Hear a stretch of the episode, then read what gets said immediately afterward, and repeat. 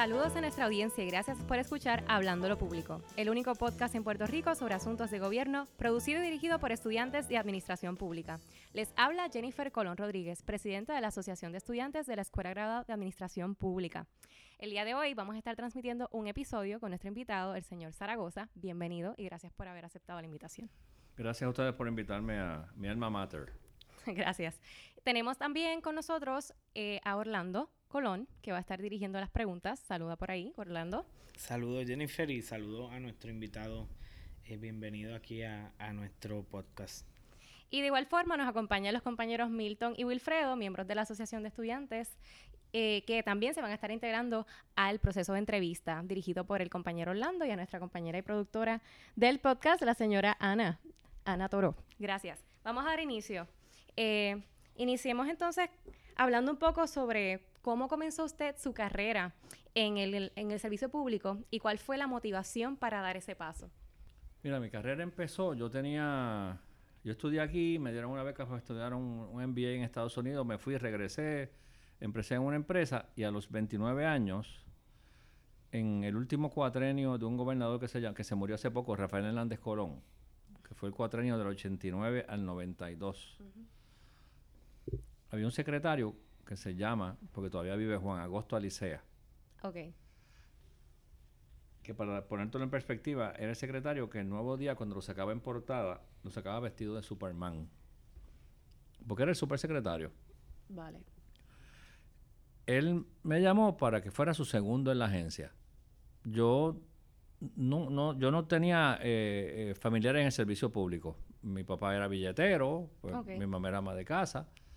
Yo no tenía, tú sabes, no, esa, esa cosa del servicio público, lo que sí es que mi familia es independentista. Mm. Eh, mi papá es independentista, toda esa rama de los Zaragoza, eh, Concepción de Gracia despidió el duelo de mi abuelo, Rubén el de papi. Este, y aunque yo me fui más hacia los populares, pues sí en casa nos criamos con esa cultura de amor al país, de que había que, que la patria era sacrificio, que había que echar para adelante, que había que y yo me acuerdo, don Juan me entrevista, yo le digo que sí y le pregunto el salario. Yo me ganaba 64 en ese momento. Tres semanas después me dice, son 38 mil pesos. Pero no hay ningún problema. Me fui con él cuatro años.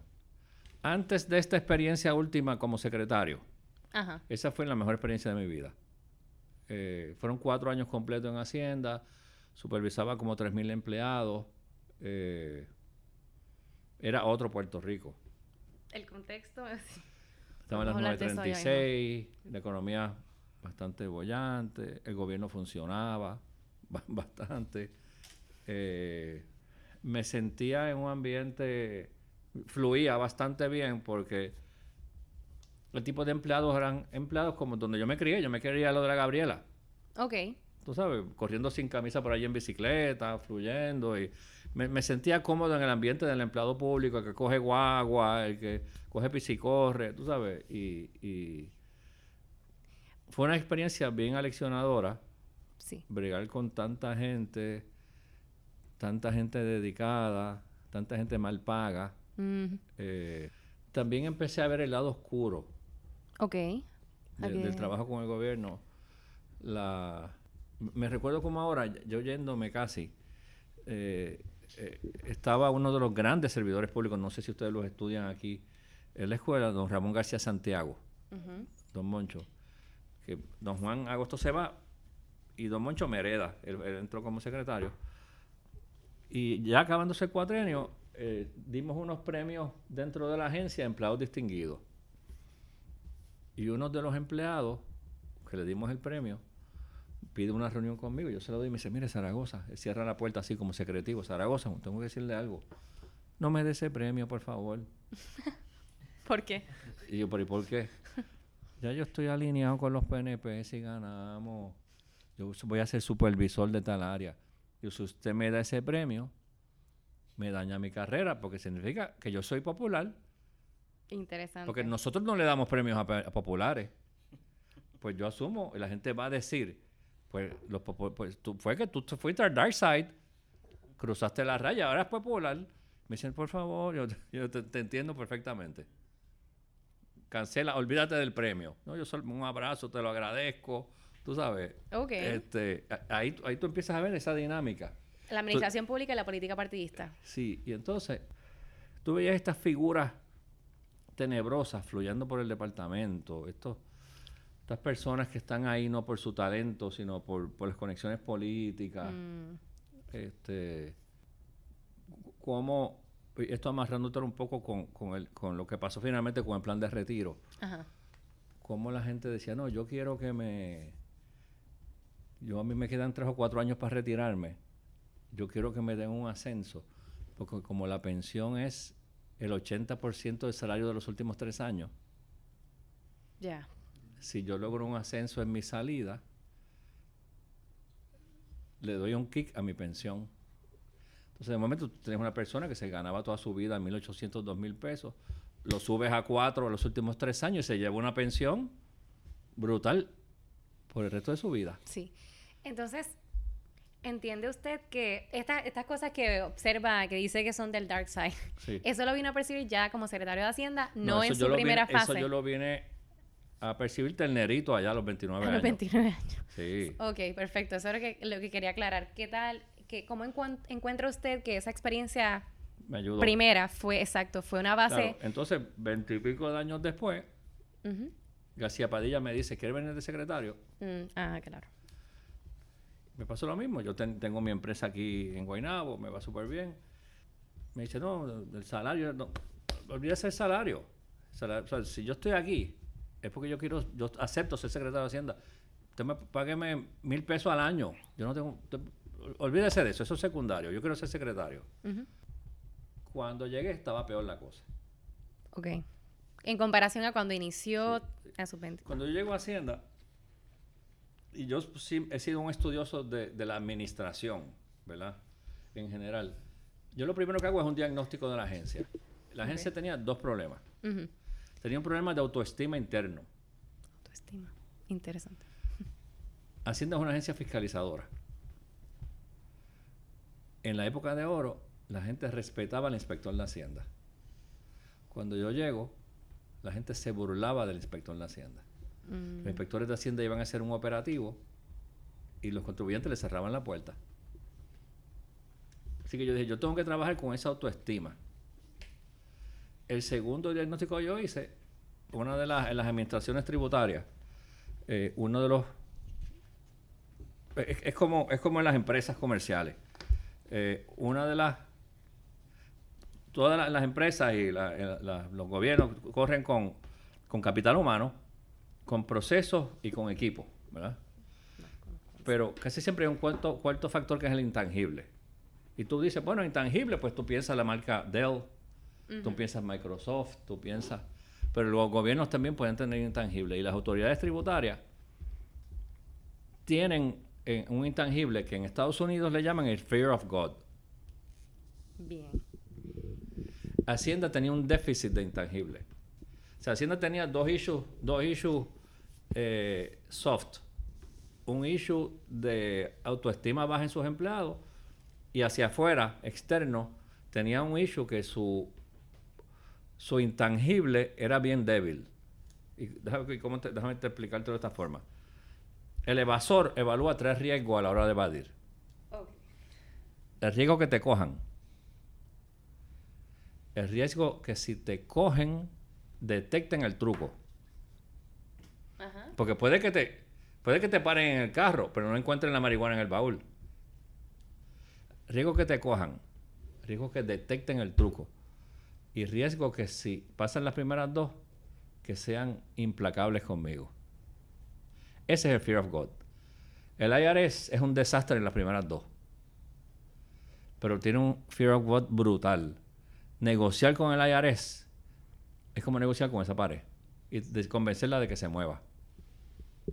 Bien. Por eso tú ves que en Puerto Rico la gente, los comerciantes dicen, no, yo con Hacienda no tengo problema, pero con el IRS no te metas.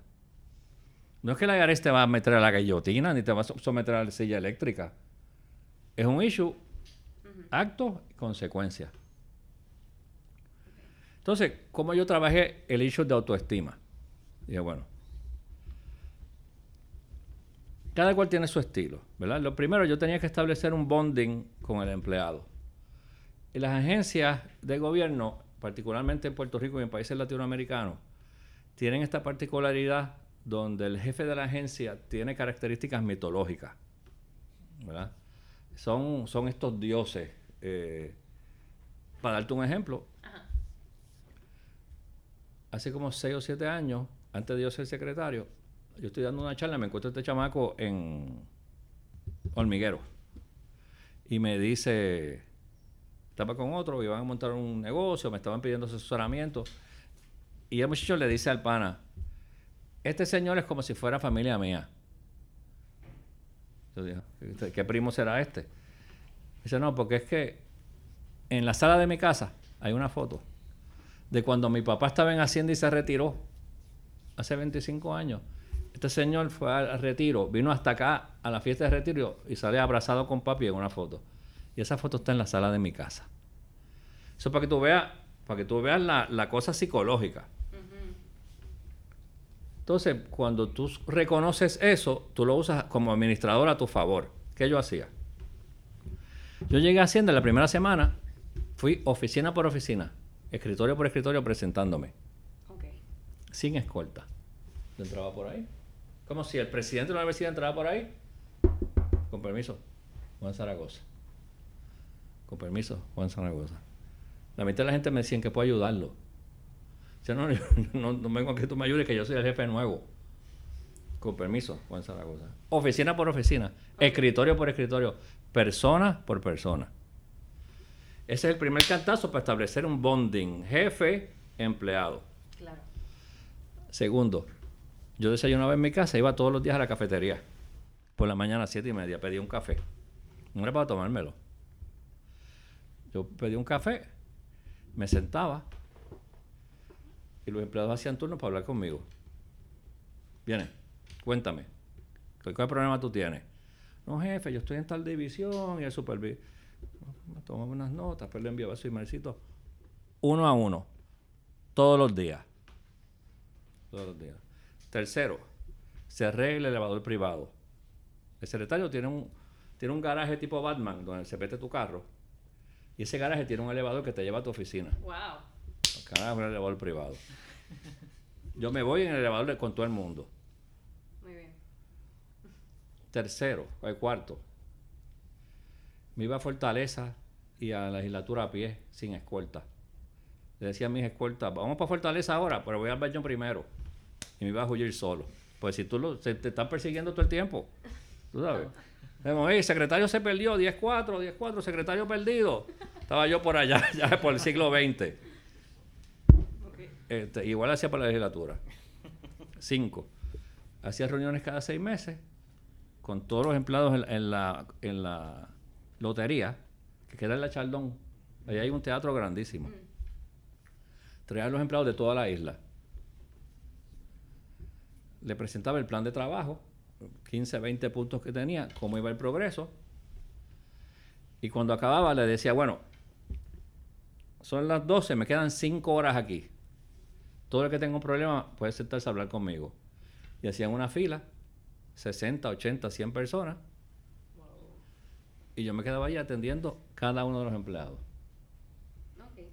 Eso definitivamente marca y contrasta. Eso obviamente, eh, pues, desde el punto de vista de manejo del personal, y más cuando tú sabes que estás en un gobierno que no hay chavos para dar aumento, pues por lo menos tú le das ese toque humano a la gente, la gente te conoce, siente que tú eres una persona normal y corriente, que tú no eres un dios del Olimpo. Eso fue de las primeras cosas que hice. La segunda cosa que hice fue que escogí situaciones particulares donde sabía que, por ejemplo, estábamos un día interviniendo un negocio en Plaza Carolina que, que se estaba robando el Ivo. Ok el administrador de Plaza Carolina no nos quería dejar entrar a mis empleados. Yo llamé al jefe de la policía, a Caldero. Ajá. Digo, Caldero, tengo un problema. El charlatán este de Plaza Carolina no me quiere dejar entrar.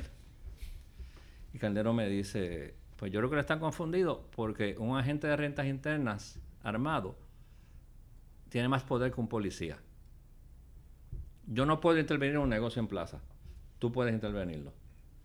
Cogí el supervisor de sus empleados, lo puse en la línea y dije que era en la línea y llamé al tipo, administrador de Plaza Carolina. Y le dije, tienes cinco minutos para abrir los portones. Si no, te voy a meter para adentro. Caldero va de camino con cinco patrullas.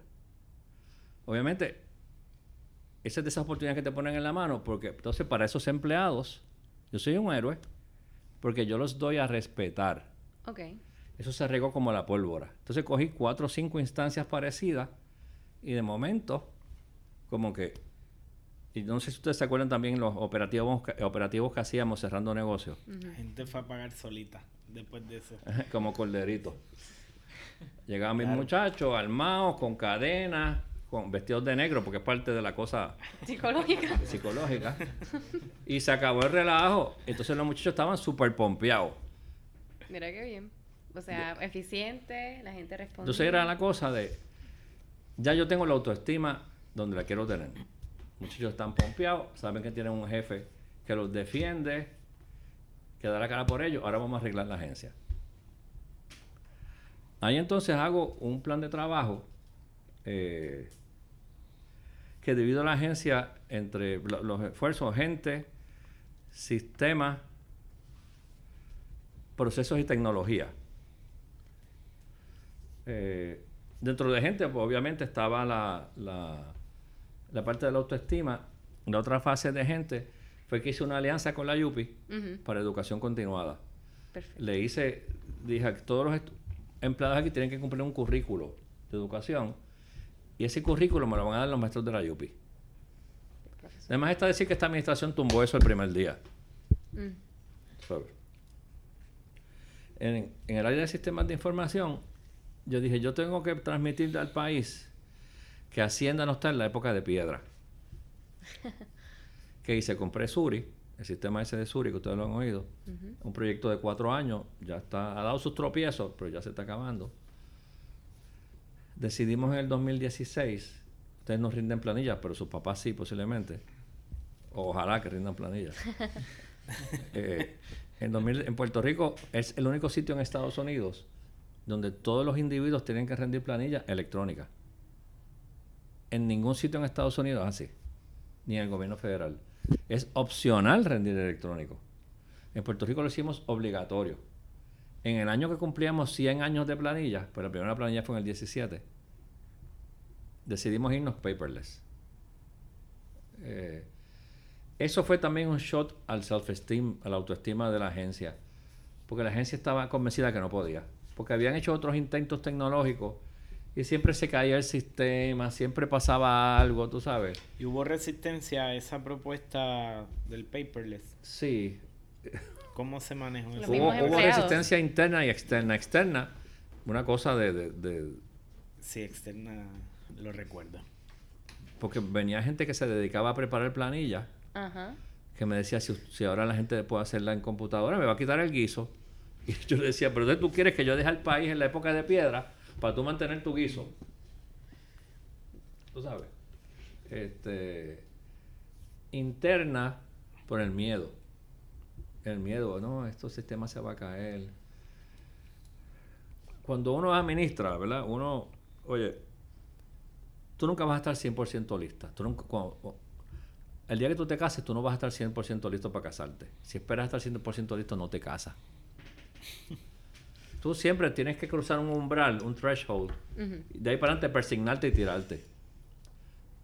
Nosotros empezamos a hacer los preparativos para irnos paperless. Cuando llegamos al 75%, yo tenía un montón de paranoicos allá adentro. No, porque tenemos que estar 100% seguros. Porque si estamos 100% seguros, nunca vamos, a nunca vamos a hacerlo. Y ellos, no, aquí se va a formar un caos, aquí se va a formar un caos. Ese viejito de ahí bonito no va a saber cómo yo no sé si ustedes se acuerdan, o si fueron con sus papás alguna vez, en Hacienda por 60, 70 años, el 15 de abril, habían unas fiestas patronales frente al edificio. ¿Ustedes vieron eso alguna vez? Las filas, claro que sí, la gente eh, hasta por la noche. El 15 de abril se traían orquestas, habían kioscos de fritura. Regalaban cosas, no me acuerdo. Regalaban cosas. aquello eran unas fiestas patronales, 15 de abril, entonces la gente hacían estas filas frente al edificio en carro y el secretario estaba allí afuera con unos buzones de cartón, recibiendo, dando la mano. Y adentro, había- en, el, en la plazoleta al frente, había estaciones de radio, vendían bacalaíto, hasta las 2, 3 de la mañana. Ok. El 2016, a las 4 y media de la tarde, yo me asomé al balcón de mi oficina. Hacienda estaba desierto. Se habían radicado todas las planillas. Yo llamé a mi gente y les dije, nos vamos a beber. Se acabó el evento. Ok. Ya veo que ha descrito eh, mucho, ¿verdad? De, de lo que ha sido el proceso Sí. como Y así pues te puedo estar hablando tres días de todas las, porque entonces hubo Sí. issues en eh, eh, esto de la fiscalización que te dije, también tuvo todo relacionado con lo de los intangibles. Ok, volviendo a los retos, porque sí. ya ha descrito varios retos, entonces retomo entonces el... el va, va a describir entonces parte de Sí. los retos adicionales. Pues una de las cosas más interesantes y, y retantes fue la parte de cómo, cómo impactábamos la captación de los impuestos. La captación, de la captación es una frase que se usa, un término, que es qué por ciento del impuesto potencial que exista allá afuera tú capturas. Siendo el máximo 100, Ok. ¿verdad? El IVO estaba como en 50. Entonces yo decía, bueno, mm, no tengo gente, tan mal pago. Lo de Suri se va a echar cuatro años. Cu- ¿Cuál es el esteroide que voy a usar para subir eso? El intangible. Entonces decidimos empezar a cerrar, a, a cerrar negocio. Eso, eso se podía hacer, la ley lo permitía desde 1954. Ok. Nos echamos 61 años en hacerlo. Porque obviamente, oye, eh, cuando tú estás en estos puestos, especialmente en Hacienda, ser bueno es un mamey. Ser el malo de la película es lo difícil. Sabes. Entonces mi teoría era, esto es un issue de, de comportamiento de organización, esto es un issue de psicología. Tú coges una muestra bien pequeña, hay 60 mil comerciantes. Yo decía, yo voy a coger una muestra de 160. Punto 0000003 del universo. Yo voy a impactar a esos. Finalmente fueron 149. Cerraron 5. Los otros abri- reabrieron. El más famoso que cerró fue el Zipperley, donde está el Popeye ahí en la Rupert. Subimos la ca- captación de 53 a 68. Wow. ¿Por qué? Por el tercer riesgo. No sé si te coja. No sé si te cojo, voy a encontrar el, el- el truco. Pero si te cojo, te espeluzo. Ok. Eso, e- es ese, el manejo de ese riesgo en la conciencia del contribuyente. Y me lo decían los CPAs amigos míos, me decían, yo se lo digo a mis clientes, ándate derechito. Juan es pana mío, somos abonados de los vaqueros juntos, jangueamos, vamos a esto, vamos. Pero si un día tú te levantas por la mañana, vas a tu negocio y te asomas y ves tres tipos vestidos de negro armados con unas cadenas, ruégale a Dios que no sea tu negocio porque no hay quien te salve. No me llames a mí para que llame a Juan porque yo no lo voy a llamar. Porque te cayó la furia de Dios encima. Qué, qué bueno, qué bueno que se dio ese apoyo porque cambia la, perce- la percepción de la gente. ¿por qué el puertorriqueño cuando está aquí se come los paris cuando está en Disney no? Actos, consecuencias. Eso, es que aquí en este país no hay ley ni orden. Y, y yo hice eso nada más. Hay muchas leyes, realmente. Pero entonces no hay enforcement, o sea, no hay, no hay, Cumplimiento. no hay, no hay cumplimiento. Entonces, lo- de lo más interesante que sucedió aquí fue, además que se disparó el cumplimiento, fue que salió a flote el doble discurso. Porque entonces las asociaciones, los industriales, los comerciantes, esto, aquello, que llevaban décadas diciendo, aquí no se pueden subir los impuestos, aquí lo que hay que hacer es fiscalizar. Mm. Y cuando el negrito fiscalizó, dijeron, no, co- no es para tanto. Chicos, cógelo suave, pues espérate. Tú sabes, no, es- no es porque los cojas tan en serio. Pero tú no llevas 50 años diciendo que fiscalicemos. Pues aquí está la fiscalización. Te llegó tu momento. Zaragoza, y un poco eh, partiendo de esa línea que usted habla de, de sí, la falta de, de enforcement, de cumplimiento en Puerto Rico, Sí.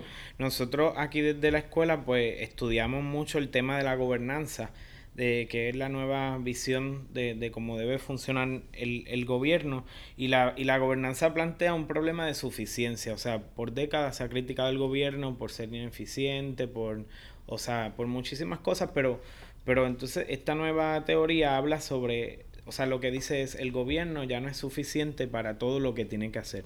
Entonces es necesario, y, y ahí plantea, pues que haya transparencia, que haya rendición de cuentas, que haya participación ciudadana y que haya alianza eh, pues con, con eh, personas privadas, con entidades privadas, con organizaciones sin fines de lucro, comunitarias, eh, con los municipios. Esos temas esos temas para un happy hour. Porque realmente tienes que empezar a definir cuando tú dices, el gobierno no es suficiente para lo que hay que hacer. Vamos a definir lo que hay que hacer. Eso es lo primero. Aquí, por décadas, el gobierno era bien grande. Y yo creo que entre las cosas grandes para el futuro, el reto grande para el futuro, que la gente tiene que aceptar que el gobierno no va a ser como antes. El gobierno no te puede dar tanto como te daba antes. O sea que por ahí hay que empezar. Eh, decir si es suficiente para lo que hay que hacer, pues vamos a, empezar definiendo qué es lo que hay que hacer. Si es ineficiente, es ineficiente porque en el gobierno hay, históricamente hay muy poca gente que tiene la preparación gerencial para correr el gobierno. Ok. Yo te diría que de cada 100 funcionarios de gobierno puede haber dos que lo tengan. Wow. Eh, hay un por ciento bien alto de batatas políticas tienen demasiados abogados corriendo agencias. También. Eh, mira, mira Hacienda. Eh, una, por ejemplo, la eficiencia. Yo soy un fanático de medición de resultados. ¿Tú me crees que Hacienda en sus 100 años de vida nunca había medido la captación de los impuestos? ¿Cuánto capturaban? El primer estudio de captación que se hizo lo mandé a hacer yo con Lara, que es profesor de economía aquí, con Juan, con Alameda del Colegio Mayagüez no sé si lo conocen, tremendo tipo. También. Sí, tremendo economista y mejor músico. Eh, y con Juan Villeta, que en ese momento era presidente de la Asociación de Economistas. Ok. Nunca se había hecho. Eso es increíble, de verdad. Segundo, yo llego a Hacienda y yo espero que el secretario se le presente un reporting package mensual con una serie de métricas de medición. ¿Qué está pasando en la agencia? ¿Qué se está cobrando? ¿Cómo se está cobrando? ¿Cómo? Hacienda se corre, que el secretario baja la ventana, hace así, ve hacia donde fluye el viento. Allí no se medía nada. Tercera cosa que mandé a hacer, el proyecto que salió hace como un mes de los 20 mil millones de exención. Que se le dieron un duro en la prensa, ¿ustedes se acuerdan? Sí, sí, lo mencionaron. Que en, inglés se llama el Tax Expenditure Budget. En español se llama el informe de gasto tributario. eso lo hacen en todos los países del mundo. En todo. En Estados Unidos lo hacen desde el 70 y pico, perdón, yo fui a, la República Dominicana, en la República Dominicana lo hacen, lo hacen desde España hasta Singapur, desde Brasil hasta en todos los países del mundo. Y es un informe donde tú miras el costo de las exenciones. Porque en Puerto Rico no se hacía. Yo seleccioné a la gente, los mandé a Washington a coger un training, pedí un asesor de Washington y este trabajo que se entregó ahora fue un invento mío. Cuando llegó la Junta yo le dije, yo tengo esto en proceso. Ustedes tienen que encargarse de que se acabe. Porque si ustedes dejan al próximo secretario, no venga a vetar. Pues entonces, volviendo a, la pregunta tuya, que es una pregunta profunda. Primero, ¿cuál va a ser la función del gobierno? ¿Verdad? De aquí en adelante. ¿Cuál es la que queremos y cuál es la que podemos pagar? Porque por pedir nadie se ha quedado pelado. Tú sabes. Segundo, es fair tú decir que una agencia no funciona cuando realmente ha sido mal, administrada? O es justo tú llegar a conclusiones de que esa agencia no funciona. Cuando realmente, como yo decía cuando yo llegué a Hacienda, que Hacienda era evidencia que Dios existía. Porque todavía estaba corriendo. Entonces la gente hace estos judgments sobre las agencias del gobierno. Oye, bien están las agencias del gobierno. Si tú ves las joyitas que han pasado por ahí, eso es una joya. Eso corre porque Dios existe. Entonces tú dices, bueno, espérate, espérate. Todo esto del gobierno, que si es grande, que si es chiquito, que si funciona, que si no funciona, que si es ineficiencia, pero ven acá, ¿cómo uno puede realmente hacer una evaluación crítica, eh, balanceada del gobierno? cuando los directivos son unas batatas, en su mayoría, cuando, especialmente los últimos 10 años, con tanta ventana de retiro, despidos y demás, han dejado las agencias disfuncionales Ajá. porque se, te- se te ha ido un montón de gente donde tú no quieres. En, esa, en esas visitas que yo te dije yo di esa primera semana, yo llegaba a muchos pisos en Hacienda Sí. y yo decía, pues bueno, pues nada, yo vengo después, cuando llegue la gente de vacaciones, porque veo que aquí hay como 40 cubículos hay 8 empleados, y me dicen, no, que esos somos todos, somos 8 nada más. Aquí en la ventana de tal sitio se fue todo el mundo. Wow. Usted tiene agencias disfuncionales, empleados mal pagos, supervisores incapacitados, falta de medición de resultados. Entonces vas a decir que la agencia no funciona. Claro. Yo creo que ha dicho clave, clave, la evaluación. Si no hay evaluación, no hay información recopilada, cómo miramos Las al futuro, cómo planificamos, de que, de dónde partimos para mejorar las sí. cosas. Y creo que en gran medida eso, la evaluación es súper importante, las métricas. Y resaltaría eso como un Lo que pilar. pasa es que- Porque si no, ¿de dónde partimos? Ah, y, y definir los servicios esenciales. De ¿qué, es, ¿Qué es prioridad? ¿Qué va a ser la prioridad y por qué esa es la prioridad? Que es complejo, porque hay que mirarlo desde diferentes espectros. Pero cada agencia puede hacer su propio... Sí, cuando nosotros, cuando empezó, lo, cuando empezó lo de la Junta, eh, cuando empezó lo de la quiebra, que yo fui el secretario de Hacienda que le tocó escribirle la cartita, eso un día estará, en- me imagino que aquí en el... Yo tengo el original, no, ya se lo donaré a la biblioteca de la YUPI, donde yo le digo al gobernador que hay que dejar, hay que hacer el impago de la deuda porque no hay cash. Eh, entonces entramos en detalle, ¿qué son servicios esenciales? Ajá. Habían dos enfoques. Identificar servicios esen- esenciales por agencia, es decir, el departamento de educación es un servicio esencial, o decir, no, no, esto es por funciones, Ok. que es el que más estábamos inclinados, decir, no, no, espérate, no todo lo que sucede en educación es esencial, Exacto. porque entonces si tú lo haces por ag- agencia, pues todo va a ser esencial. Decir, no, no, espérate, espérate. Educación tiene una serie de funciones allá adentro que no son esenciales. Sí. son útiles, son beneficiosas, pero no son esenciales. Y ese es un ejercicio, ese es un ejercicio de los primeros que hay que hacer. Sí, por ejemplo. Porque a la, a la hora de tú usar el dinero con efectividad, tienes que ser juicioso. Eh, mira, cuando yo puse lo, lo de la lo de la experiencia electrónica, que tú me decías que mucha gente se quejaba o protestó, uno, tú sabes quién fue uno de los players que se molestó mucho. Eh, eh, tú imagínate Hacienda procesando un millón de planillas, pero nosotros teníamos estos contratos con estas compañías de temporeros, de temps, y esa gente nos alquilaba un ejército de empleados. Un ejército. El contrato era de millones largos desde marzo hasta noviembre. Cuando se hace paperless, El sistema lo hacía todo. el sistema no hacía. Y detectaban. El sistema detecta Exactamente. la el, siste- incoherencia. el sistema detecta las incoherencias. Entonces nos ahorramos, olvídate del papel. Porque tú, yo no sé si ustedes se acuerdan que por correo le llegaba a la gente un librito Mm. Con la planilla, con un mensaje bonito, sentimental del secretario, con este dinero. Es que nosotros construimos, la gente lloraba y echaba el dedo al zafacón. al- al- Pues yo dije, yo soy el primer secretario que no voy a emitir librito de eso, olvídate de eso. Vamos a ahorrarnos el papel. Esto va a ser paperless desde ahora. Este, entonces nos ahorramos eso, nos ahorramos el ejército de gente. Pero era esta conciencia de que hay que hacer más con menos. Tú sabes, Claro. todo el tiempo como si fueran tus chavos. Sin sacrificar Seguro. el servicio. Seguro. Y desde su perspectiva, ¿cómo el pueblo, cómo uno puede integrar al pueblo, a, a- a la ciudadanía en general, en la toma de decisiones del Departamento de Hacienda o del gobierno en general? Mira, esa es una pregunta de verdad que nunca le había dado pensamiento. Este, yo me visualizo allí de nuevo en Hacienda. Eh, Es que a Yo- veces las personas, sí. ¿verdad? Pues son los receptores finales del servicio y, a- y, a- y es- y esa to- tomar en cuenta, en consideración ese feedback sí. y, y en la planificación estratégica. sí, mira, uno de los síndromes que le pasa a, a uno cuando uno está en el gobierno es que tú te aíslas. Usualmente te consigues unos, unos ayudantes que te dicen todos los días lo grande que tú eres. este, que te cargan el maletín, etcétera, etcétera. La, yo en la rutina. Y no te dicen la verdad. Este, yo como tiendo a janguear por ahí y hablar con la gente, pues tú sabes, yo tenía buen oído en tierra.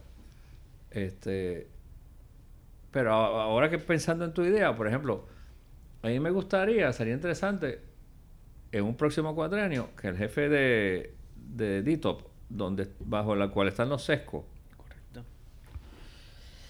algunos grupos focales oiga a la gente. Sí. Y si sale vivo de esos grupos focales, si sale vivo. Pues yo tengo una persona, conozco una persona que la hija sacó la licencia ahora hace dos semanas. Tuvo que ir cinco veces al sesco. Correcto. Cinco veces. Y los cuentos que hay entre los amiguitos contemporáneos son de terror. Yo le decía en la convención de los populares que fue este fin de semana a un grupo de empleados de, de, SESCO. Yo le digo, ¿tú, ¿tú estás consciente que la primera experiencia que tiene un joven puertorriqueño con el gobierno usualmente es cuando saca la licencia? Claro. Y que esa experiencia traumática lo marca para el resto de su vida. ¿Sabes? Porque, oye, si tú tienes que ir cinco veces para sacar la licencia y te encuentras allí gente que te maltrata y goza maltratándote, tú sabes. pues, entonces no te quejes que la gente la tenga contra los servidores públicos. Eh, sería bien interesante que el jefe de los sescos haga uno, oye a la gente. Pero yo, bueno, yo estoy de acuerdo con el jefe de los sescos, pero creo que no sé si por la línea del compañero, las todas las agencias de gobierno que, ofrecen, servicio tienen que hacerlo porque eh, se ofrece un servicio a la ciudadanía y para poder ofrecer un servicio de calidad y que sea también oportuno o que vaya dirigido a la, a la necesidad hay que escuchar al cliente, al insumo, porque de, no, de lo contrario estamos aislados.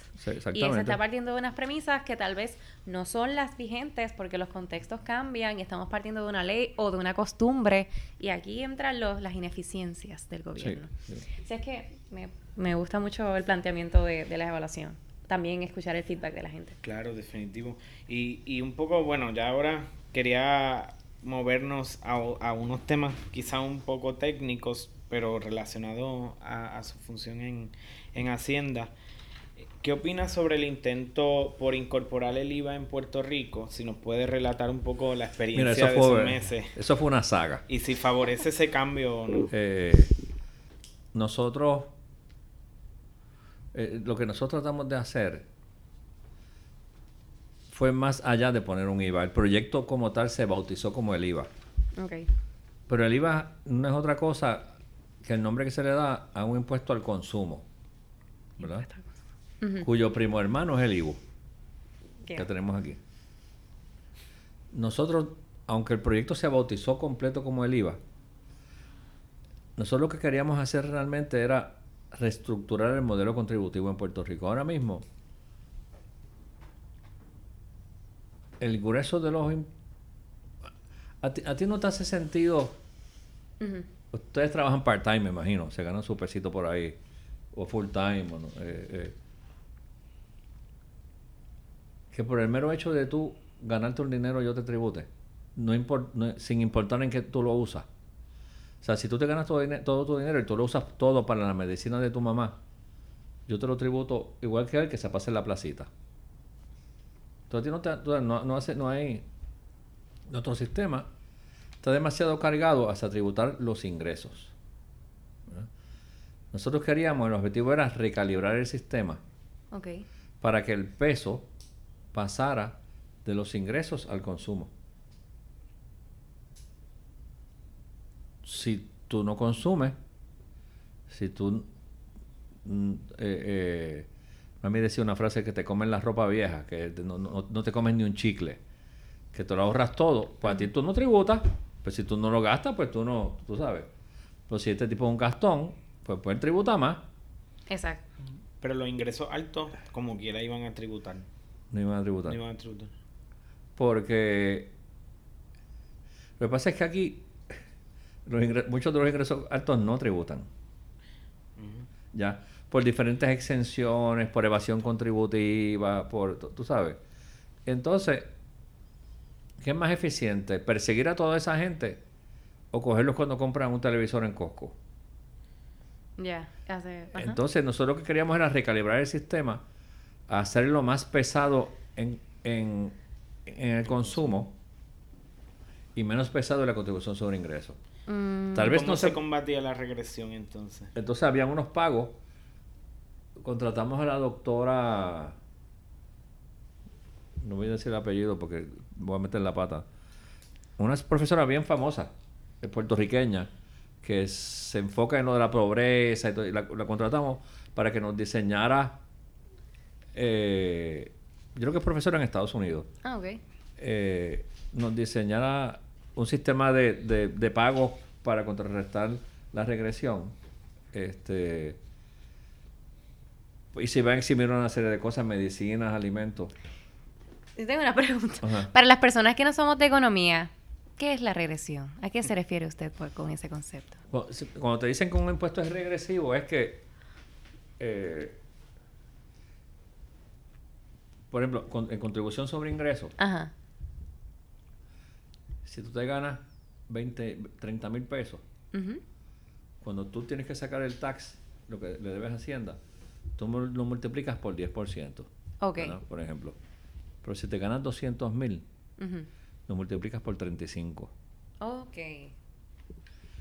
Mientras más te ganas, más aportas. Muy bien. Regresión es que el pobre que compra un televisor en Costco va a pagar el mismo IBU que el rico que lo compra. Ajá. Y en su bolsillo no representa lo mismo. O Exactamente. sea, para mí que gano Claro. 10 mil al año, no representa lo mismo pagar en IBU o en IVA 400 dólares que para el que gana 100 mil al año. Entonces, por eso en Sí. estos sistemas lo que se hace es.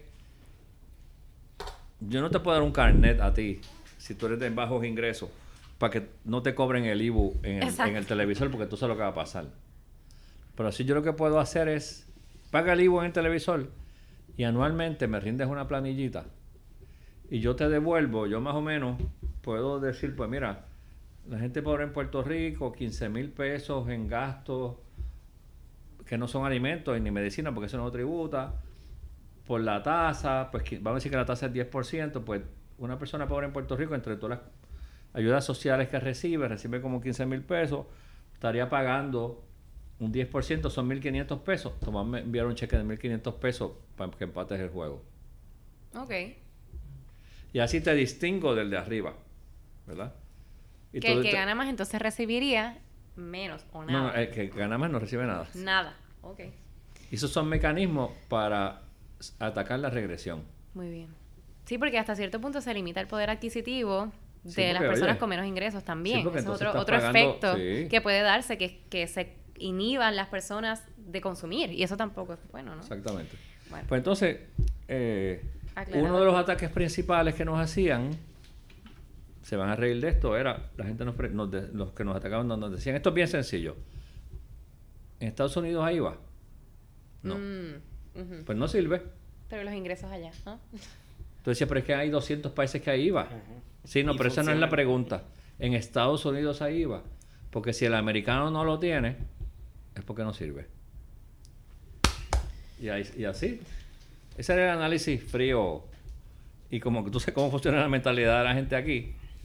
Pues fue, pero, ¿sabes? Fue un, fue un proceso interesantísimo. Yo estuve con el gobernador corriendo a la isla. Yo, yo, eso fue curioso y lo discutimos eh, fuera del podcast que, que cuando se dio esa propuesta, algo que es poco común en la política puertorriqueña es que se encargaron de ir pueblo por pueblo Sí. orientando y hasta había, lo recuerdo, una calculadora online que uno ponía sus ingresos y te decía cuánto te iban a devolver más o menos Era en como el fiestas crédito. patronales. Íbamos de pueblo en pueblo así, el gobernador y yo. Y eso es curioso, Sí. pero también es necesario hablando Sí, sí, un sí. poco de Sí, no, de fue interesantísimo, Ay, interesantísimo. Fui a pueblos que nunca había ido. Este, Y ahora también, dentro de, la, de su función en Hacienda, eh, sabemos que cada vez que, que entra una administración nueva, pues hacen cambios significativos al código de renta interna, que ya es muy confuso y, mu- y muy enredado. Pues, y, y presentan reformas contributivas o supuestas reformas. ¿Qué opina usted de esta práctica? ¿Y cómo esa práctica le ayudó o, o le hizo el trabajo más difícil cuando dirigía la, la agencia? Sí, es que en Puerto Rico nunca ha habido mucha disciplina con la cosa contributiva. Y como llevamos muchos años con problemas económicos, pues aquí lo que se tendía a hacer era ponerle mucho palcho. Entonces, todo candidato que corría para las elecciones, yo creo que, excepto ahora, yo no he oído a nadie, tenía que prometer una reforma contributiva. Es cierto. Tú no puedes ser candidato a la gobernación sin prometer. El país puede estar quebrado, pero tú tienes que prometer una reforma contributiva, aunque el país se hunda. Y entonces, pues, hacen ese tipo de cosas, y, eh, dan una reforma y después el otro que viene tiene que eliminarla y tiene que poner impuestos y tiene... La pasada administración pues puso un montón de impuestos y fueron criticados, pero se dejaron en este cuatrenio. esos impuestos se han, se han, dejado. Eso, desde el punto de vista de comerciante, todo ese cambio y cambia, pues eso crea inestabilidad. Porque la gente no sabe, espérate, pero... Em, eh, ¿Cuál es la tasa? ¿Es esta? ¿Es la otra? Ah, esto tributaba antes, ahora no tributa. Este, aquí por años también ha habido esta tendencia a, a dar exenciones de todo. Porque es para la cosa política, tú sabes. Ajá. Este, pero volviendo a tu pregunta, sí, no es favorable para el clima de negocio. Eh, complica la administración tributaria. Este, complica el proceso de presupuesto eh, es, malísimo. Mm. Yo espero, ¿verdad?, que cuando se renegocie la deuda, eventualmente entremos en un periodo de estabilidad y dejemos que, el sistema se, se solidifique. Mm. Y en su opinión, ¿qué características debe tener la persona que ocupe la Secretaría de Hacienda? Un perfil. Yo opino diferente a la mayoría de la gente. Tiene que ser un administrador. Aunque venga, aunque sea un administrador de hospitales. Pero en Puerto Rico, el de energía eléctrica tiene que ser experto en luz. El de acueducto tiene que ser experto en agua. El de la policía tiene que ser un policía. El de Hacienda tiene que ser un CPA que sepa de taxes. Y es todo lo contrario. La parte administrativa es otra disciplina, ¿verdad? La parte administrativa es otra disciplina. Requiere otras destrezas. Y requiere otras destrezas. Y entonces, el problema con el técnico, la persona técnica, el abogado, el CPA, el ingeniero, que ha vivido su vida inmerso en la cosa del detalle técnico, es que se le hace bien difícil transicionar a la parte gerencial porque la vena lo que le pide es otra cosa. Claro, la costumbre. Y entonces se entretiene, pierde su tiempo con detalles innecesarios. Yo me busqué una super persona talentosa para la parte técnica en Hacienda que trabajaba conmigo en la oficina. La puse ahí y le dije, no me, te dejo aquí, no me preguntes más nada, que yo voy a estar brigando con asuntos más más significativo. El problema con, estas personas es que son técnicos, no tienen experiencia administrativa y tienden a esconderse en los detalles. Claro. Porque es donde, en el ambiente donde se sienten bien. Ven en la cosita, en la minucia. Y pierden, no son capaces de hacer el diagnóstico que yo hice. Aquí hay un problema de autoestima. No, no, porque como autoestima. Se autoestima eso de, que vaya un psicólogo si tienen problemas. No, yo me voy a dedicar al detallito de la ley, a sacar números. Exacto. Es una cuestión organizacional y de sistema, del departamento como un sistema y que habían otros sistemas adentro, la gente, la tecnología, los equipos que no estaban funcionando bien y que había que el clima organizacional. Y eso, eso es común en todas las organizaciones. Y eso se trabaja desde la administración. Por eso tú ves en Estados Unidos, por ejemplo, búscate el que corre ahora mismo Disney pues ese tipo posiblemente vino de Kodak. Entonces, pero no entendí. Pues que es lo mismo. Puedes administrar gente, recursos, sistemas, procesos. De eso es de lo que se trata. Tú no tienes que ser un experto. Importante. Y me gusta mucho la aclaración porque la administración es una disciplina y requiere de una preparación y de una destreza. Te digo, eso es un arte y, eso no es, no como la gente se cree. Especialmente los abogados. Porque cualquier abogado le da una agencia como si eso fuera es cierto, sí. Pasa mucho, lo hemos y, visto. Y bueno, casi todos los gobernadores eh, han sido pues, abogados. No, no casi ninguno ha estado preparado en administración pública y, y las consecuencias pues las hemos visto en el país. Sí, sí. Yo creo que ahora, ahora entrando un poco en temas más Digo, si ahora que nos vamos a adentrar y llevamos como hora y pico, imagínate. Esto, el que coja, oiga, esto tiene, tiene que darle como dos preguntas más. Son, sí, el que oiga, esto tiene que darle como tres créditos. De, de temas más contemporáneos. Ajá. Este, y, y pues poniéndolo en el contexto de todo lo que está ocurriendo en el país día a día, eh, un, periódico de, circulación nacional eh, eh, presentó que las exenciones contributivas representan cerca de 20 mil millones de dólares menos que ingresan a la arca del gobierno.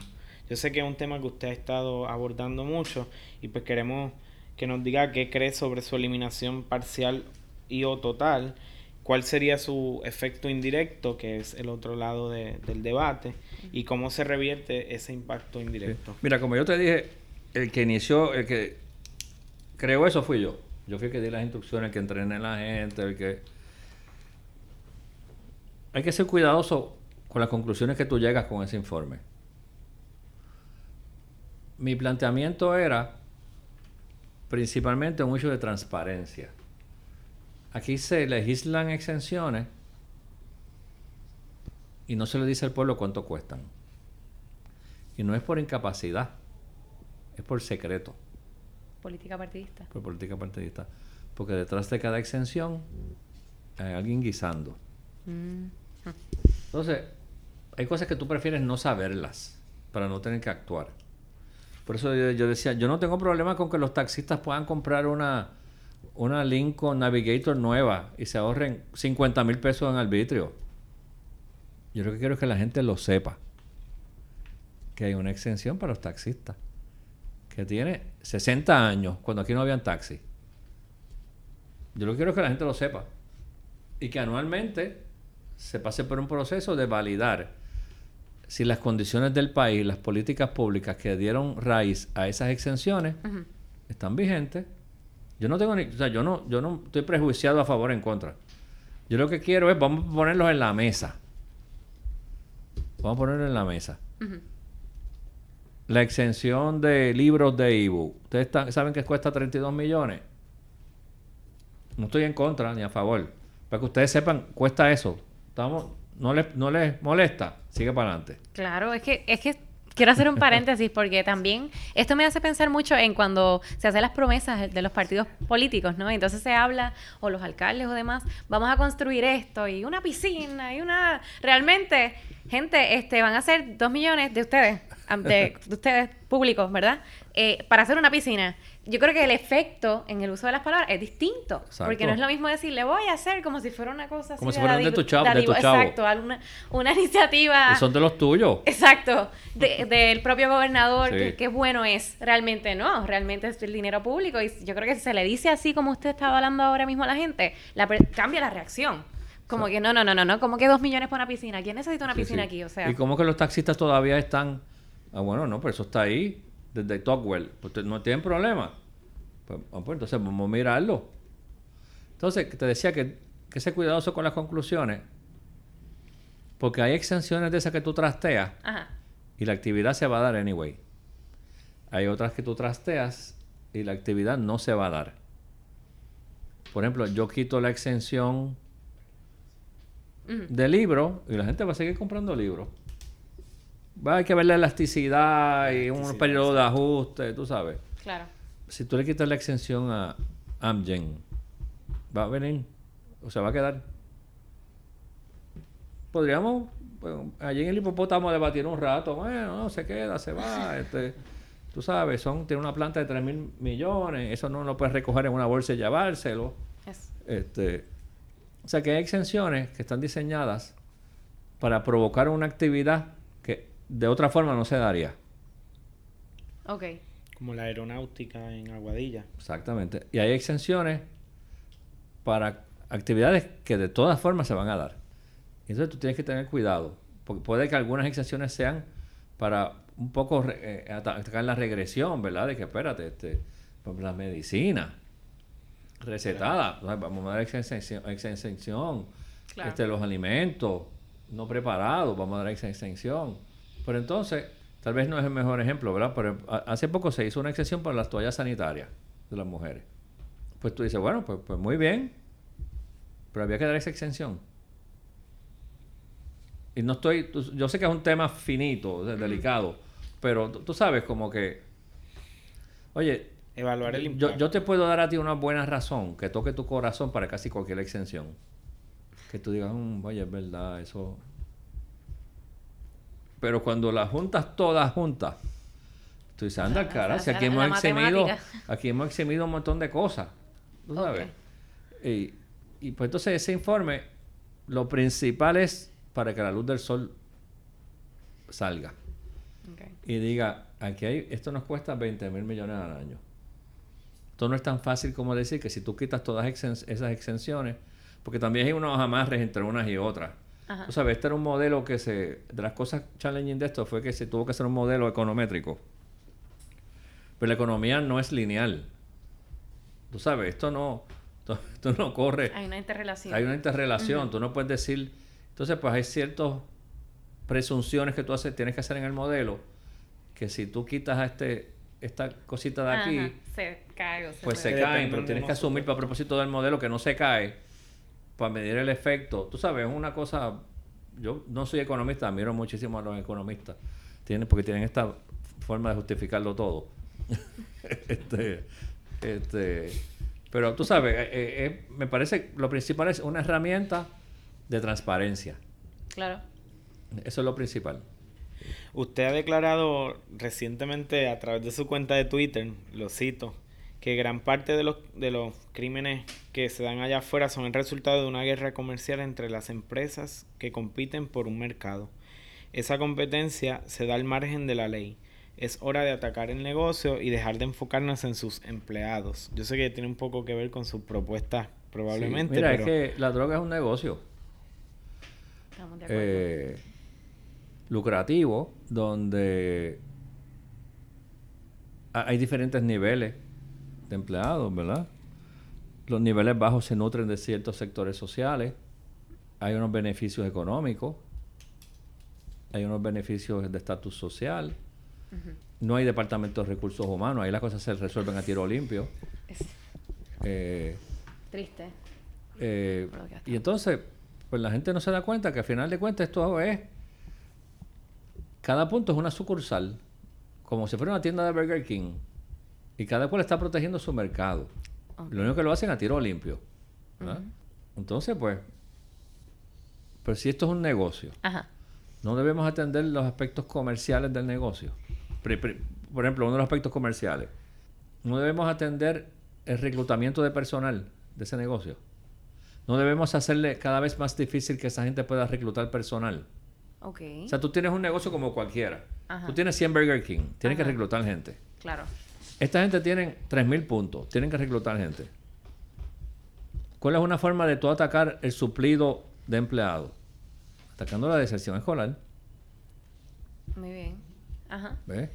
Eh, Interesando los, bueno, deserción escolar y lo otro es el elemento financiero, o sea, que también tengamos opciones de empleo, porque Claro, las claro. altas tasas de desempleo y la falta de oportunidad, Claro.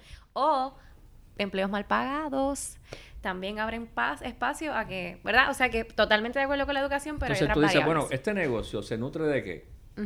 De empleados, de materia prima, de... Entonces tienes que analizarlo como un mercado. Ajá. Tú dices, pues, ¿por qué no descriminalizamos esto? O sea, porque vamos, vamos a mirarlo fríamente, que esto es un negocio. Claro. Pero lo único que aquí las reglas son a tiro limpio. Este, pero, como yo decía, me preguntaron en una entrevista ayer, ¿y qué usted cree de la cumbre que llamó la gobernadora de los componentes de seguridad? Y yo dije, mira, gerencia 101. La riqueza de las sugerencias de un grupo está directamente relacionado con la riqueza del grupo. Si tú metes dos ingenieros en un salón, todas las soluciones van a ser en la misma línea. Ah, ya. Si tú metes dos CPA, iguales. Y el que me entrevista, que es abogado, yo le dije, claro, si metes 12 abogados no te van a dar ninguna recomendación porque no se van a poner de acuerdo. Primer error en la gobernadora. ¿Tú crees que algún coronel de esos de la policía le va a sugerir lo de la, Despenaliza. de la droga? Difícil. O lo de la... Lo que te decía de que la gente no completa sus estudios. Pues, o sea, tú juntas 15 coroneles, pues te van a recomendar que prendas los biombos. Claro. Pues, porque ¿qué tú esperas? Ese, ese es su ingreso. O sea, necesitan criminalizar para trabajar. Entiendo yo, yo lo veo desde esa perspectiva. O sea, el hecho de que haya crimen les da trabajo. Viéndolo desde la perspectiva sí. también de, de- de la seguridad. Y entonces, pues, lo- mi punto era, y un Twitter, un tweet que saqué antes de ese, que pegó más que ese. A mí esto de Twitter me fascina, es una cosa interesantísima. Era que yo decía que algo, algo está chavado aquí cuando hay una masacre y la gente piensa en más policía en vez de pensar en decisión escolar. Porque es que entonces que estamos mal, ¿tú sabes? Buen punto, compañero. Sí, todos aprovecha que tenemos todavía como tres horas aquí. Vamos. Todos sabemos, ¿verdad? Pues que estas actividades como el narcotráfico, el tráfico de armas, trata humana, son negocios, como usted dice, de millones y lucrativos. ¿Qué cantidad, verdad? Yo que usted fue eh, secretario de, Hacienda, ¿qué cantidad en dinero más o menos se puede, esa economía informal que existe en el país? Un número más o menos, ¿qué por, ciento del... Yo he oído, yo, yo, yo mucho con economistas, almuerzo con, con Caraballo Cueto de Calle y con otros, con, Lara, con Chenti, el socio de Lara. A ver si se me pega algo, tú, sabes. Y yo he oído que el producto que mayor se exporta en Puerto Rico es la droga, más que los fármacos. Wow. Este, eso tiene que ser 15, 20 mil millones de pesos, fácilmente. no lo dudaría. Yo observo a Milton porque Milton, lo que compartías ayer en la clase con el profesor García, no sé si quieras comentar sobre eh, las ventas, ajá, que tú entiendes que hay un, se, devalúa lo que se genera por la venta del consumo de, cannabis, estábamos hablando en la clase. Lo que, borraste de, cinta, borraste cinta. ¿No recuerdas lo que estabas comentando ayer en clase? Que hablabas con el profesor de cuánto tú entiendes que se genera y que dicen unas cifras, pero tú dices, por tu experiencia, o sea, dentro de... Aclarar. No, sí, de, hecho, esta misma, esta misma mañana estaba haciendo como una pequeña investigación en, en endy.com y encontré que ahora mismo hay un problema este, en cuanto a la recaudación de, de los informes de impuestos en la industria del cannabis medicinal específicamente. Este, no saben específicamente cuánto se está generando ni cómo van a... ¿Aquí en Puerto Rico? Aquí en Puerto Rico está viendo ese, problema. Yo, no tengo clientes en esa área. Pero yo lo que sí sabía es que, lo que tengo entendido es que eso está súper regulado. Ahí no se mueve nada si no hay un papel, un, o sea, eso... Y hay guardias de seguridad, o sea, que eso está súper, súper tight. Pero todo es en efectivo. Sí, ah, todo es en efectivo, solamente había hasta el momento una cooperativa, este, hubo problemas con esa misma cooperativa, ya no desconozco si está funcionando la cooperativa, so, ¿dónde está yendo ese dinero actualmente? Es una gran pregunta. era la única que aceptaba ese cash. Esa era la única cooperativa y hasta donde yo conozco, este, tuvo problemas en, ese aspecto. Y el detalle de, de que se devalúa lo que se genera que estábamos conversándolo ayer también, pues tú tienes una impresión de que se está evaluando el dinero que más o menos se estima que esa venta de cannabis... Ah, que se está subestimando. Se está, exacto. no es no es preciso cuánto se está generando en la industria ahora mismo. Sí, no, me sorprendería. Esa era la observación que quería traer por el elemento de que, de que sí genera, de que se tienen unas, unas ideas, pero en realidad pues no hay unas cifras exactas. Sin embargo, pues podríamos decir que es bastante. Bueno, algo más que quieran añadir, compañeros Orlando, ¿quieres complementar? Bueno, yo creo que, que para cerrar, y obviamente está muy relacionado a lo que atendemos en este, en este espacio, cómo se da esa transición de administrador público a, a ser candidato a un puesto electivo por qué aspira a esa posición y si podría, ¿verdad?, hablar un poco de algunas propuestas principales Mira, eh, ¿por qué? Porque cuando yo me criaba, 60, principios de los 70, ustedes conocen esa área de San Patricio, la Gabriela, por ahí, la Avenida Central. Si le damos para atrás esa película, 1972-73, tú veías un chamaco por allí, corriendo bicicleta, sin camisa. Le decía, ven acá, ¿tú, qué tú vas a estudiar? Yo te iba a decir con el mejor flow del mundo, yo quiero ser economista o matemático. Que eso es lo que yo quería. Y tú posiblemente me hubieses dicho, pero ¿de dónde te sale a ti el...? Pues porque la vieja me dice que si yo estudio, me fajo y no me meto en drogas ni en problemas, voy a tener éxito. Vamos ahora en mi guagua y vamos a allí mismo, allí mismo. Espérate un muchacho de eso y hazle la misma pregunta. Y no sabe lo que va a hacer, pero es un issue. la, esperanza. Es la esperanza. es un hecho de esperanza. En mi época había esperanza. Y hay muchos estudios, a mí me gusta el tema de la psicología, de cómo la esperanza y la visión de futuro impacta el comportamiento humano. Y hay muchos estudios en, el área de gente que estuvo prisioneros de guerra y que los que tienen esa visión y esa esperanza son los que sobreviven. Tú sabes, todo ese tipo de cosas. Unos libros interesantísimos sobre ese tema. Yo tengo una hija de 28 años, está en Estados Unidos haciendo su doctorado y demás. Y esa generación de ella, ella estudió leyes aquí, que la mitad están por ahí sin trabajo. Ustedes no tienen esperanza. El, país de que a usted le ha tocado vivir, tú dices, pero yo voy a hacer esto, voy a hacer esto, voy a hacer aquello. Y entonces la gente dice, pero ¿y para qué? La hija mía tiene compañeros de leyes que están haciendo, uno hace chinchorreos, compra una guagua y hace chinchorreos, otro, o sea, diferentes cosas, está todo el mundo buscándosela. Claro diversificándosela. Este, yo como te dije, estudié aquí, mi hija estudió aquí, mi viejo estudió aquí. Yo cumplí 60 años hace dos sábados. Yo quisiera, y el viejo, no sé si usted, alguno de ustedes es fanático del béisbol, el viejo mío siempre me decía, si te vas a ponchar tiene que ser tirándole. No puede ser que te canten en el tercer strike. Te tiene que morir en la raya obviamente es independentista, tú sabes. Este, dice, no, no, usted tiene que hasta, la muerte estar en, pie de lucha, ayudando al país, echando para adelante. Claro, la hermana mía me dice, si supiera que tú, vas a correr por el Partido Popular, le da algo. pero bueno, pero eso, esos son detallitos. Ese no es el tema principal de la conversación. Este, entonces, pues uno llega a un punto en la vida que tú dices, oye, yo soy extra bendecido por el Señor de las cosas que me ha dado, la hija que me dio, de la vida, la, en la cosa económica, este, eh, el negocio que tengo. Llegó el momento de payback. Digo, ya desde Hacienda, pues, yo cuando me decidí a ir a Hacienda, pues era momento de payback. Pero digo, pero. Entonces también uno dice, pero ven acá. Y si no, y, si no tiran, ponemos un pie al frente, ¿le vamos a dejar a los otros que sigan corriendo el país? Claro. Pues oye, ¿somos nosotros o son ellos? Sí, es un sentido de pertenencia también. Entonces tú dices, pues, pues, pues, pues, vamos a hacer, vamos, vamos, vamos a tratarlo. Y entonces, pues yo desde que me fui de Hacienda me he sentado más aún en la discusión pública. Yo tengo una columna mensual en el periódico, tuiteo, tú sabes, tratando de aportar. este Y ahora, pues, en esta cosa política, que es un mundo bizarro. Eso es tema para, otra, para otro podcast. Es un mundo paralelo alguien como yo que lleva toda su vida fuera de la cosa política. Es otra cosa. es otra. Este. Y una de mis plataformas fuertes es pues atacar la corrupción.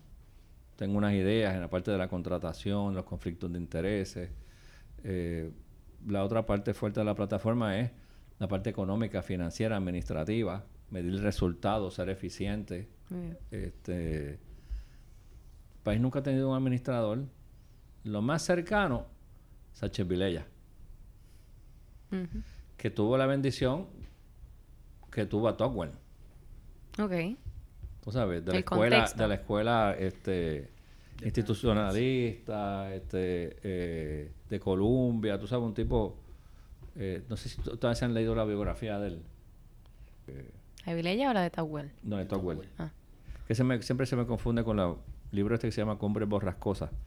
Eh, pero eh, es un retrato de Puerto Rico, pero brutal. Este, Lo pongo en mi lista porque no. no, he leído la... La Tierra Azotada.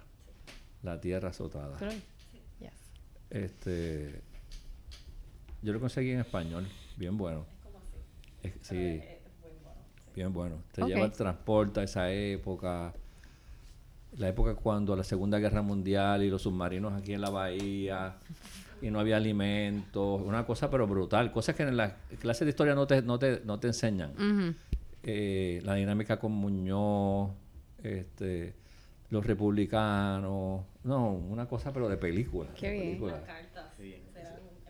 Sí, sí, sí, sí, la dinámica con Washington, como, como en la escuela, el enfoque ese que él tenía, como le decían, eh, Red Ted, Red de, comunista, es lo que usaban de comunista. Ah, sí, eso. Este, lo tengo, eso lo tengo. No lo he leído, pero ajá, tengo eso claro. Entonces, pues claro, como aquí todos, la historia se reescribe, pues el Partido Popular se ha atribuido la construcción de toda esa infraestructura gubernamental y no fue el Partido Popular, fue Tocqueville. Ok. Tú sabes. Este, Contexto ahí. Eh, pues Tocqueville, Sánchez Vilella, este, de ahí para acá no había nada más. No había nadie con esa experiencia. Como, administradores públicos liderando el país. Es bien interesante y concurro que la gente que con la preparación y con el eh, interés de hacerlo diferente, pues tiene que salir de la comodidad en la que en la que a veces están en la academia o en la práctica privada y que a veces la gente le tiene miedo eh, a la carrera política porque como usted dijo un mundo bizarro donde todo donde le puede pasar de todo. Y pero yo creo que hay que tomar el gobierno o sea, hay que tomar las posiciones y usarlas para, para bien. Así que de mi parte, ¿verdad? Le deseo mucho éxito en ese caminar y, y, le agradezco muchísimo que haya sacado de su agenda un espacio para, para escuchar aquí nuestras preguntas y para dialogar de forma franca y, y sin pelo en la lengua. Así que eso se lo agradezco. No, esto de los podcasts es fantástico. Yo he ido a, a par de puestos para el problema y, economía con calle, y verdad que es un vacilón. ¿Sabes? Es interesantísimo porque no tiene la presión del tiempo de la radio. Si no se le zafa una mala palabra, pues, pues eso se le zafa. o sea, uno puede hablar relax, ¿verdad? Que es un éxito. Y para mí, regresar a mi alma mater, pues, priceless. Pues de parte de la asociación y me uno a las palabras de Orlando, mucho éxito, gracias por participar en el podcast y a nuestra audiencia, continúen escuchando nuestros podcasts y sobre todo síganos en las redes, en Facebook como Asociación de Estudiantes EGAP. Hasta la próxima.